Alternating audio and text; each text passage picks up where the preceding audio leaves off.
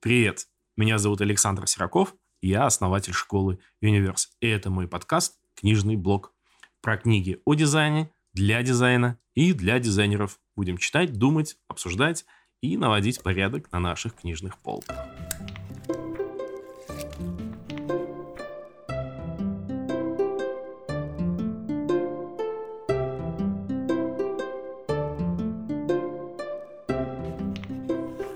Сегодня мы поговорим об очень важной книжке, практически о священном писании для дизайнеров. Во всяком случае, так эту книжку всегда позиционируют и имеют на это полное право.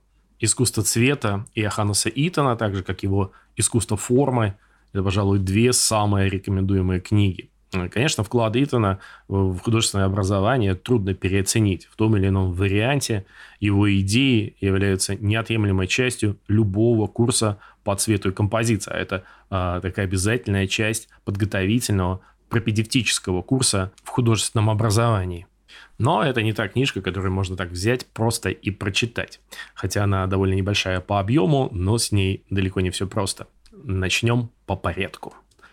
Эта история начинается 25 апреля 1919 года в Германии, в городе Веймаре. По инициативе бельгийского архитектора и художника Анри ван де Велде произошло слияние двух школ – Саксонско-Веймарской высшей школы изобразительных искусств и школы прикладного искусства, тоже Саксонско-Веймарской. В итоге появилась самая знаменитая, самая смелая, самая революционная, с абсолютно новаторским даже по нынешним временам подходом к образованию школа Баухаус. Руководителем этой школы стал берлинский архитектор Вальтер Гропиус. Гропиус мечтал об учебном заведении, которое изменило бы подход к художественному образованию, которое на то время было, ну, мягко говоря, крайне неэффективным, очень долгим и, э, по мнению Гропиуса, недостаточно художественным. Но Баухаус пошел в итоге куда дальше – и достиг гораздо большего. Эффект от нового подхода к художественному образованию в принципе навсегда изменил значение дизайна, сформировал вообще само понятие дизайна в том виде, в котором мы его сейчас понимаем, и это повлекло изменение мирового масштаба. Ну, как минимум, э, вошло в обиход понятие функционализма в дизайне. Э, ну, это что э, функционально, что удобно, то и красиво. И мы в итоге получили здание из стекла и бетона, шрифты без засечек – скандинавский стиль и много-много-много чего другого. Можно перечислять до бесконечности. Ключевой и совершенно новаторской по тем временам идеей Гропиуса было соединение искусства и ремесла, что привело к появлению в дизайна вот так, как мы его сейчас понимаем. Дизайн – это эстетический интерфейс для предметов быта, ну и вообще для всех предметов, с которыми контактирует человек. А значит, ремесленник должен пользоваться художественными выразительными средствами, знать их и применять по назначению, а художник должен хорошо знать технологию и функциональное устройство тех предметов, которые он оформляет. Собственно, таким образом художник и ремесленник соединились в дизайнера. Манифест Гропиуса гласил «Архитекторы, скульпторы и живописцы, мы снова должны вернуться к ремеслу. Нет больше искусства как профессии. Не существует принципиальной разницы между художником и ремесленником. Художник лишь высшая ступень ремесленника. Милостью Божией в редкие минуты просветления или под натиском воли может расцветать невидимое искусство, но законы мастерства обязательны для каждого художника. Здесь источник истинного формотворчества. Гропиус довольно последовательно подошел к реализации своей концепции. Он решил, что для каждого студента Баухауса должно быть обязательно как минимум два преподавателя. Один мастер, обучал профессии, собственно, ремеслу, а художник прививал эстетику, вкус и вдохновение. Первыми преподавателями Баухауса стали совершенно звездные фигуры. Иоханнес Иттен, швейцарский художник, Лионель Фейнингер, немецкий график, Герхард Маркс, немецкий скульптор. Позже к ним добавились не менее звездные фигуры, такие как Василий Кандинский, российский и французский художник, один из основоположников абстракционизма. Пауль Клея, немецкий художник, теоретик искусства, на тот момент, наверное, самая видная фигура европейского авангарда. Ласло Махуйнать, художник, который ввел в искусство фотографию. До него фотография вообще искусством не считалась, было какой-то такой забавой для инженеров. Все эти люди были новаторами. Новаторами как в искусстве, как э, в исследовании человеческого восприятия, так и, конечно, в подходе к образованию. В школе учились как мужчины, так и женщины в довольно большом возрастном диапазоне от 17 до 45 лет. Обучение было бесплатным. Более того, э, наиболее успешным, особенно коммерчески успешным студентам э, назначалась э, финансовая помощь. Атмосфера в школе была максимально творческая. Танцы, медитации, маскарады, купание в общественных водоемах, по некоторым сведениям, в обнаженном виде. Все это было направлено на максимальное раскрытие творческого потенциала. И не только было направлено, но и неизбежно приводило. Преподаватели не только обучали, но и учили испытывать радость от создания новых объектов. Это, по-моему, очень крутая штука, чего не хватает во многих современных учебных заведениях. Баухаус просуществовал до прихода нацистов к власти. Конечно, такой рассадник свободомыслия был несовместим с государственной идеологией, и в 1933 году Баухаус был закрыт, просуществовав 14 лет. Однако плоды Баухауса навсегда изменили современный мир, и искусство цвета Иттена – яркий пример такого живого и актуального наследия школы. Как вы уже, наверное, догадались, эта книга э, вместе с искусством формы была написана э, на основе универсального подготовительного курса Итана, который он читал в Баухаусе, а после своего ухода читал в собственной школе. По идее, Итана и Гропиуса цвет и композиция должен знать каждый вне зависимости от того, чем он занимался. Архитектор, дизайнер мебели или художник. Форкурс для всех. И в итоге, читая эту книгу, мы не можем рассматривать ее вне идей Итана, которые выходили далеко за рамки просто колористики и просто композиции. Нужно понимать, что целью всего подготовительного курса являлось освобождение студентов от пут условностей и догм, причем неважно, внешних, навязанных или каких-то внутренних, раскрытие художественного потенциала, вхождение в полный контакт с материалом, с которым работали студенты, с гармонией цвета и формы, которой Итон придавал первостепенное значение. И вот что важно. Все это достигается через раскрытие гармонии в самом художнике. Эту книгу нельзя просто взять и прочитать. Скорее всего, либо не будет должного эффекта, либо мы вообще там ничего не поймем. Для того, чтобы читать эту книгу, нам нужны кисти, краски и достаточное время и такой покой. Читаем эту книгу и погружаемся в идеи Итана и пробуем воспроизвести самостоятельно а, вот тот самый курс, тот самый эффект, которого достигал Итан на своих занятиях. Надо сказать, что Итан, в общем, как и все преподаватели Баухауса, был очень своеобразным человеком. Например, а, в религии он был приверженцем маздаизма. Это такая древнеиранская религия, которая предшествовала зороастризму. Ему были близки идеи раннего христианства, и он очень хорошо знал и применял на практике идеи восточных религий и восточной философии. Что, надо сказать, он довольно активно применял и э, в образовании, да, в своей педагогической деятельности, например, медитацию. А в теории искусства различные эзотерические идеи, это, этого много в книге, особенно в последней части, там, где он рассуждает о воздействии цвета и формы на психику и духовность человека. Неудивительно, что книга вообще начинается цитатой из Вед. Знания, полученные из книг или от своих учителей, сравнил с путешествием в повозке. Но повозка служит тебе только до тех пор, пока ты движешься по большой проторенной дороге. Как только она кончается, ты вынужден покинуть ее и идти дальше пешком. И дальше он замечательно развивает эту мысль. Существуют ли в изобразительном искусстве и эстетике общие цветовые правила и законы, или же эстетическая оценка цвета определяется только субъективным мнением? Мои ученики часто задавали мне этот вопрос, и мой ответ каждый раз звучал так. Если вы, не зная законов владения цветом, способны создавать колористические шедевры, то ваш путь заключается в этом незнании. Но если вы в своем незнании шедевры создавать не способны, то вам следует позаботиться о получении соответствующих знаний. Очень мудрая мысль, по-моему. Для того, чтобы добиться желаемого, Итан э, применял довольно своеобразные техники обучения. Занятия со студентами начинались с медитации и дыхательных практик. Это должно было привести к концентрации внимания и физически настраивало на интенсивную работу. Потом Итан читал краткую лекцию на самые разные жизненные темы, чтобы создать нужное настроение, и только после этого переходил, собственно, к обучению. Главным обучающим принципом Итана была такая схема почувствовать, понять, сделать. Причем он применял ее даже к совершенно абстрактным вещам. Например, для того, чтобы нарисовать прямую линию, студент должен был сначала вытянуться в линию сам, э, держать прямую осанку, а для прочувствования сути круга нужно было сначала крутить пальцем, потом кистью, потом рукой, всем телом, и, наконец, нужно было кружиться в вальсе. И только после этого, по мнению преподавателя, студент был в состоянии нарисовать круг. Ну, тут, наверное, уже всем понятно, что просто читать эту книжку не, недостаточно. Практика нам обязательно. Но а, даже вот введение а, тоже просто так не прочитаешь, потому что э, современное издание этой книги не содержит нужного количества иллюстраций. Здесь просто огромное количество отсылок к работам самых разных художников, и все их нужно обязательно найти в интернете, посмотреть, как они выглядят, для того, чтобы понять вообще, о чем там идет речь, и вникнуть в иногда довольно своеобразную логику Итана. Здесь же в введении мы читаем о природе цвета. Итан считает, что природу цвета совершенно справедливо нужно изучать с разных позиций.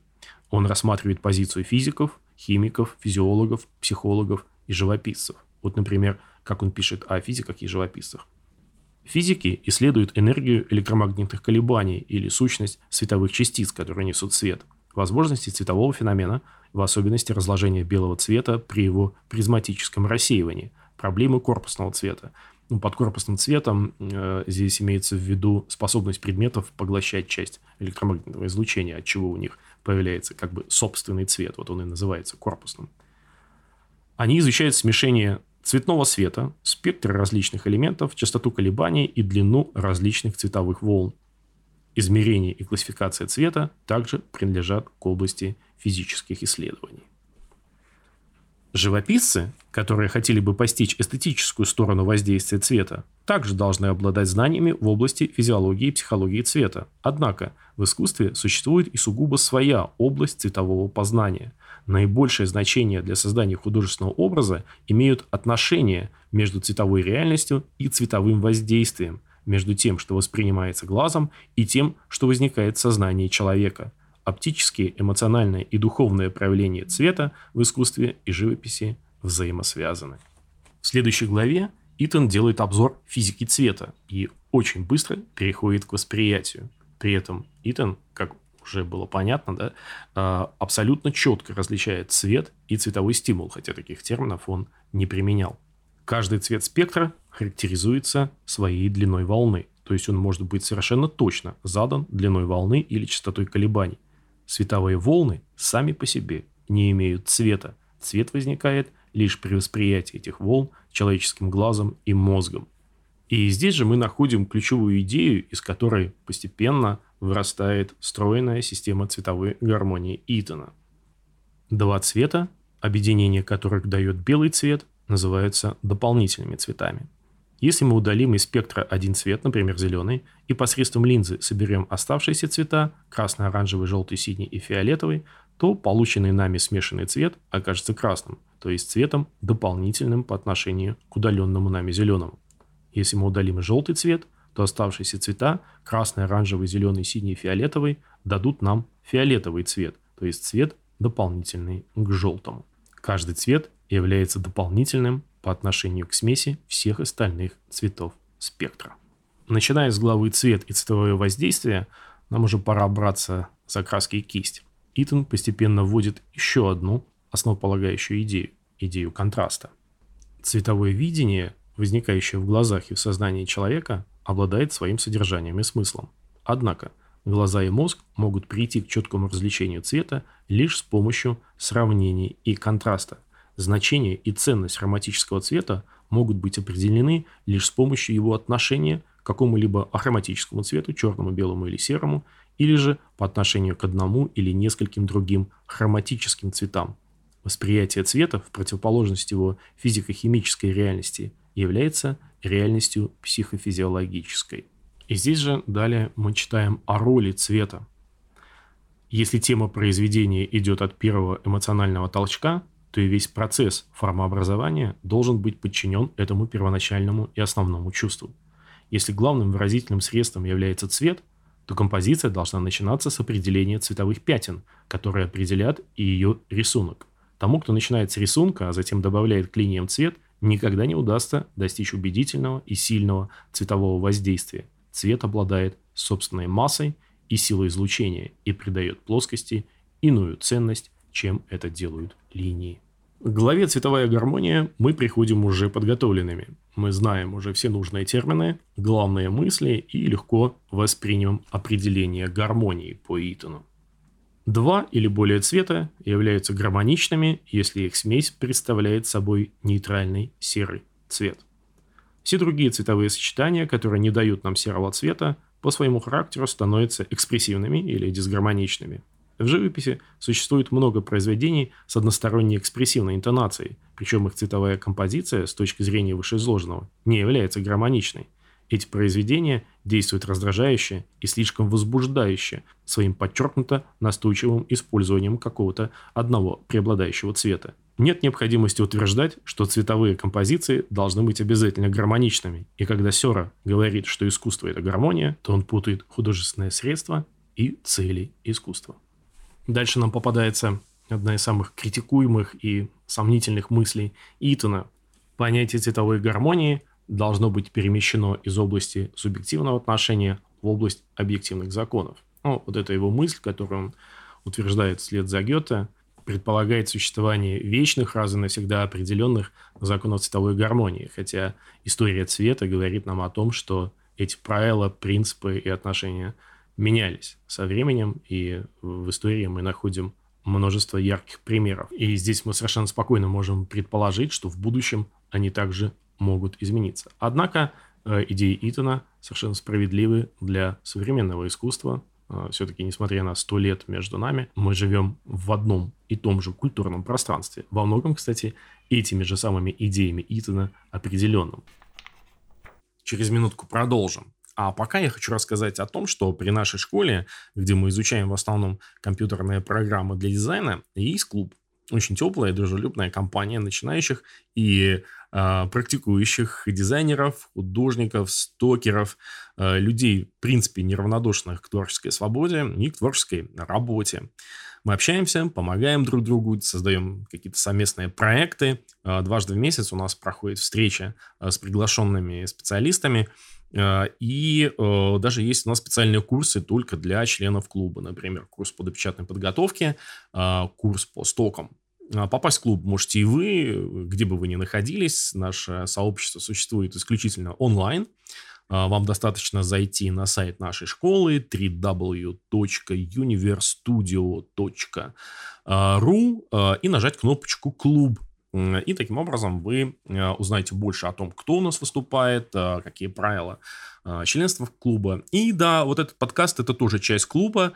Там он выходит, во-первых, на месяц раньше. Есть дополнительные материалы, мы всегда стараемся их подготовить, иллюстрации.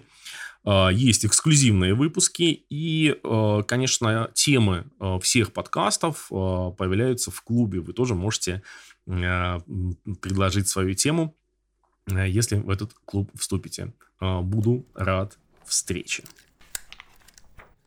В этой главе мы знакомимся с главным инструментом построения цветовых гармоний и изучения их цветовым кругом. Цветовой круг не является в чистом виде изобретением Итона. Он базируется на идеях, высказанных еще Гёте в его учении о цвете, надо сказать, довольно сомнительном. Однако Итон его развил и логически дополнил. В основе цветового круга у Итана лежат три цвета. Синий, красный и желтый. И вот вокруг этих цветов возникает масса споров и недопониманий, почему именно эти цвета. А, самым наивным предположением будет такая мысль, которая по незнанию, видимо, транслируется всем, кому не лень, это то, что эти цвета нельзя получить смешением. В эту самую секунду в десятках тысяч типографий по всему миру красный цвет получается смешением пурпурного и желтого, а синий цвет получается смешением голубого и пурпурного. Наверное, более правильно было бы сказать, что эти цвета нельзя получить смешением цветов внутри самого цветового круга. Это действительно так, потому что он, собственно, на них и построен. Но так будет работать любой цветовой круг, построенный на любых трех более-менее отличающихся друг от друга цветах. А здесь несколько есть причин, почему именно эти цвета. Ну, во-первых, Итан считал, что они сами должны работать. То есть это первые цвета, которые можно использовать. И использовать такие некрасивые и слишком светлые, может быть, цвета, как голубой и пурпурный, в логике Итана и и с использованием тех инструментов, тех красок, тех пигментов, которые были ему доступны, ну, как-то нелогично и некрасиво. Во-вторых, когда мы говорим о цветовом круге, мы как бы выводим за скобки яркостную составляющую этого самого цвета. Вполне возможно, если бы цветовой круг Итан строил на более светлых цветах, то, возможно, там бы и появился именно а, пурпурный и голубой. Ну и здесь еще третья сторона вопроса. А, задачей Итана а, является художественная, эстетическая гармонизация цветов именно в этом смысле. А для того, чтобы воспроизвести цвет методом цветового синтеза, нам нужна не столько эстетика, сколько универсальность использовать цветовой круг Итона, можно построить далеко не все э, цвета и далеко не все цветовые э, сочетания э, нам будут доступны. Для принтеров и для полиграфических систем, для мониторов это непозволительная роскошь. Они должны нам давать все цвета, сколько их возможно. Поэтому полиграфическая триада, она не итоновская, она техническая, и именно в таком ключе мы и должны ее воспринимать. И, соответственно, учение Итона тоже мы должны четко отделять от технологии. Здесь можно привести такой забавный эксперимент. Если построить цветовой круг а, на основании полиграфической триады, на основании циана, мажента и желтого, по тем же самым правилам, по которым Итан э, свой круг создает, то вот этот круг выдержит испытание на инверсию. То есть, если, если его инвертировать, мы получим, ну, в общем, тот же самый набор цветов, только в другом порядке. А с кругом Итана такое не получается, его цвета не инвертируются. Но это ни на что не влияет, ничему не мешает, и при построении цветовых гармоний мы совершенно спокойно можем им пользоваться. А, более того, Итан э, тоже понимал, что это не универсальная система, и к кругу он еще добавляет цветовой шар. А, про все это довольно подробно написано в книге. И в числе прочего, выбор желто-красно-синего треугольника в основе целого круга Итан объясняет так. Желто-красно-синий образует здесь основное гармоничное трезвучие. Если эти цвета в системе 12-частного цветового круга соединить между собой, то мы получим равносторонний треугольник. В этом трезвучии каждый цвет представлен с предельной силой и интенсивностью, причем каждый из них выступает здесь в своих типично родовых качествах. То есть желтый действует на зрителя как желтый, красный как красный и синий как синий. Глаз не требует добавочных дополнительных цветов, а их смесь дает темный черно-серый цвет. Здесь мы видим, что Итан целиком и полностью полагается на свое собственное восприятие, на свои собственные ощущения, что вполне позволительно художнику, который говорит о художественном и эстетическом воздействии цвета. В этом плане он заходит, конечно, очень далеко. Вот один из пассажей из главы «Субъективное отношение к цвету». В 1928 году в одной художественной школе я вел занятия по гармонии цветовых сочетаний. Для этого ученики должны были использовать любые по размерам круги и сектора. При этом я еще не давал им никаких определений цветовой гармонии. Примерно через 20 минут ученики стали сильно волноваться. Я спросил их, в чем же дело? И ответ был таким. По нашему мнению, заданные вами сочетания не гармоничны. Мы находим их противоречивыми и неприятными. «Хорошо», — сказал я, Пусть каждый из вас даст те сочетания красок, которые он находит приятными и гармоничными. Класс сразу же успокоился, и все стали стремиться мне доказать, что мои цветовые сочетания были неправильными. Через час заполненные листы легли на пол для общего просмотра. Каждый из учеников сделал на своем листе несколько эмоциональных, близких одно к другому сочетаний. При этом все работы сильно отличались друг от друга – Ученики с удивлением признали, что каждый из них обладает своим собственным представлением о гармоничности цветовых сочетаний. Следуя внезапной догадке, я взял один из листов и спросил одну из учениц. «Это ваша работа?» «Да», — сказала она. Я угадал авторов всех оставшихся листов и раздал им. Отмечу, что во время выполнения этого задания меня не было в классе, и поэтому я не мог знать, что делал каждый из учеников. Затем ученики должны были держать листы перед собой таким образом, чтобы я мог одновременно видеть их лица и написанные ими цветовые сочетания. За первоначальным недоумением возникло веселье, потому что все ученики заметили удивительное сходство между выражениями их лиц и созданными ими цветовыми сочетаниями. Я закончил урок словами. Сочетание цветов, созданное в качестве гармоничных каждым из вас, представляет собой ваше субъективное цветовое восприятие. Это субъективные цвета. Дальше Итан очень своеобразно развивает эту мысль. Светловолосые, голубоглазые ученицы с розовой кожей лица, как правило, работают с очень чистыми цветами и часто большим количеством ясно различимых цветов.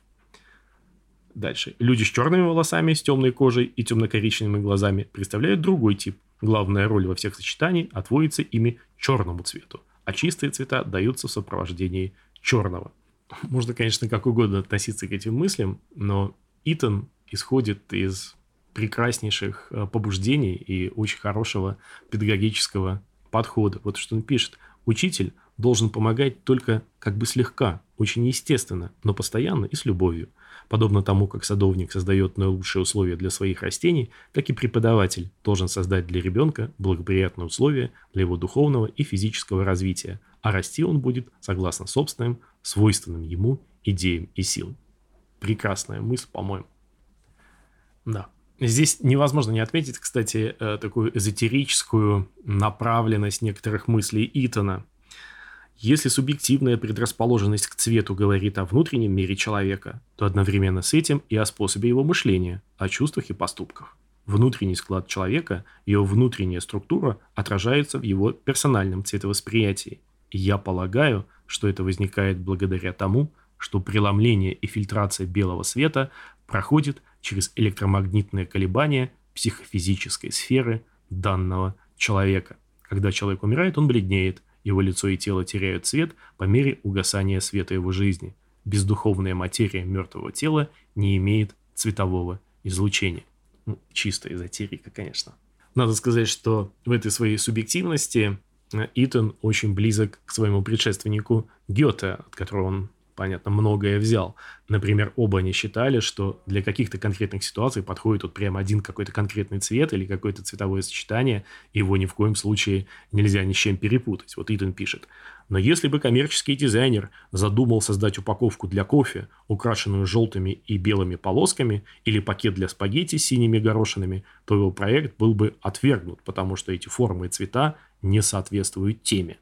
Ну, не знаю. Не знаю. Но вот как Гёте пишет, в данном случае про зеленый цвет, наш глаз находит в нем реальное удовлетворение. И далее.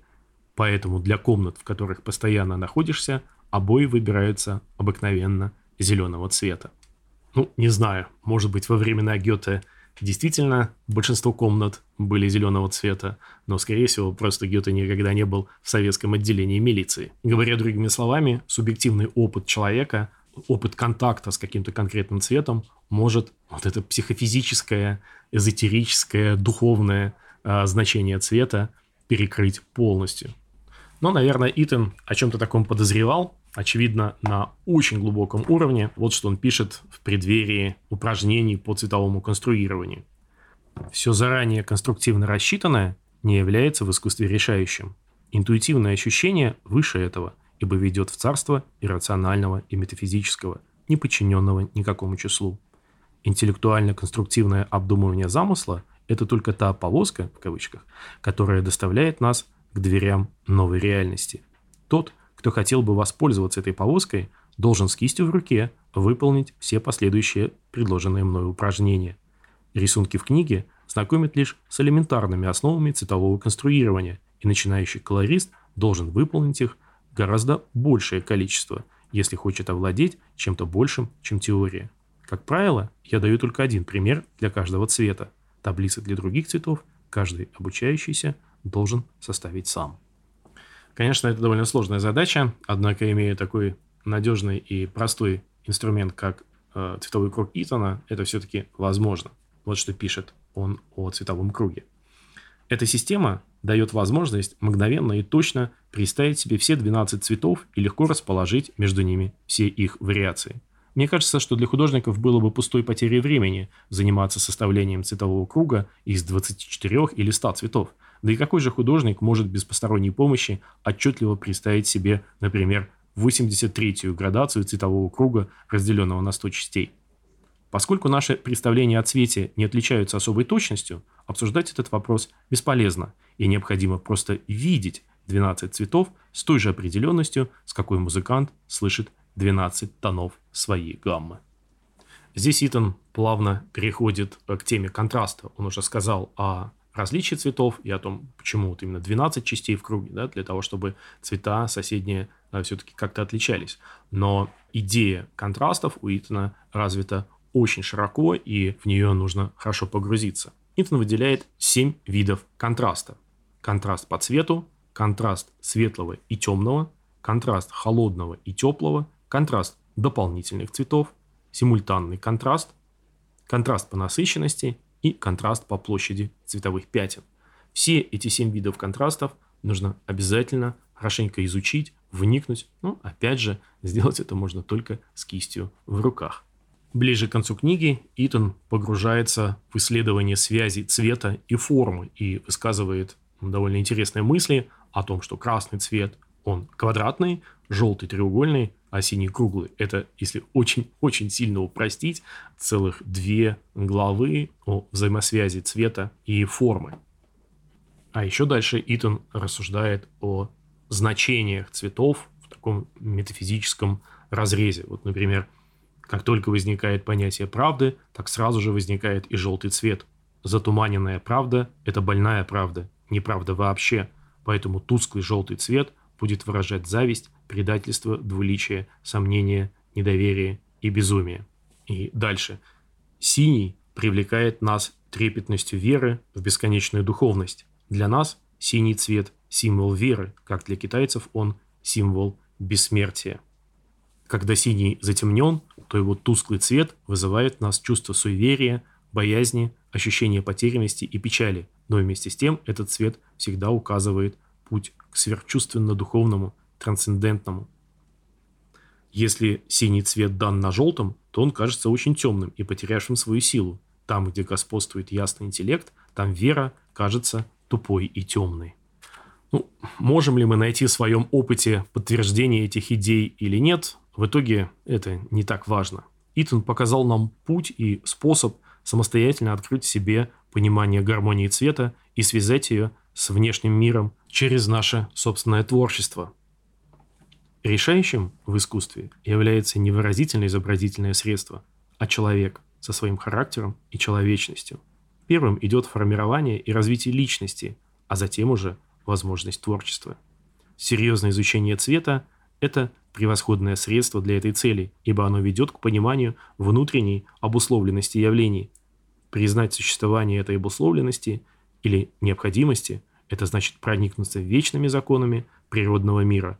Понять и принять это для себя – значит подчинить свою волю и служить Создателю, стать человеком. Ну что же, лучше и не скажешь. Читайте Итана, двигайтесь вперед. Спасибо за внимание.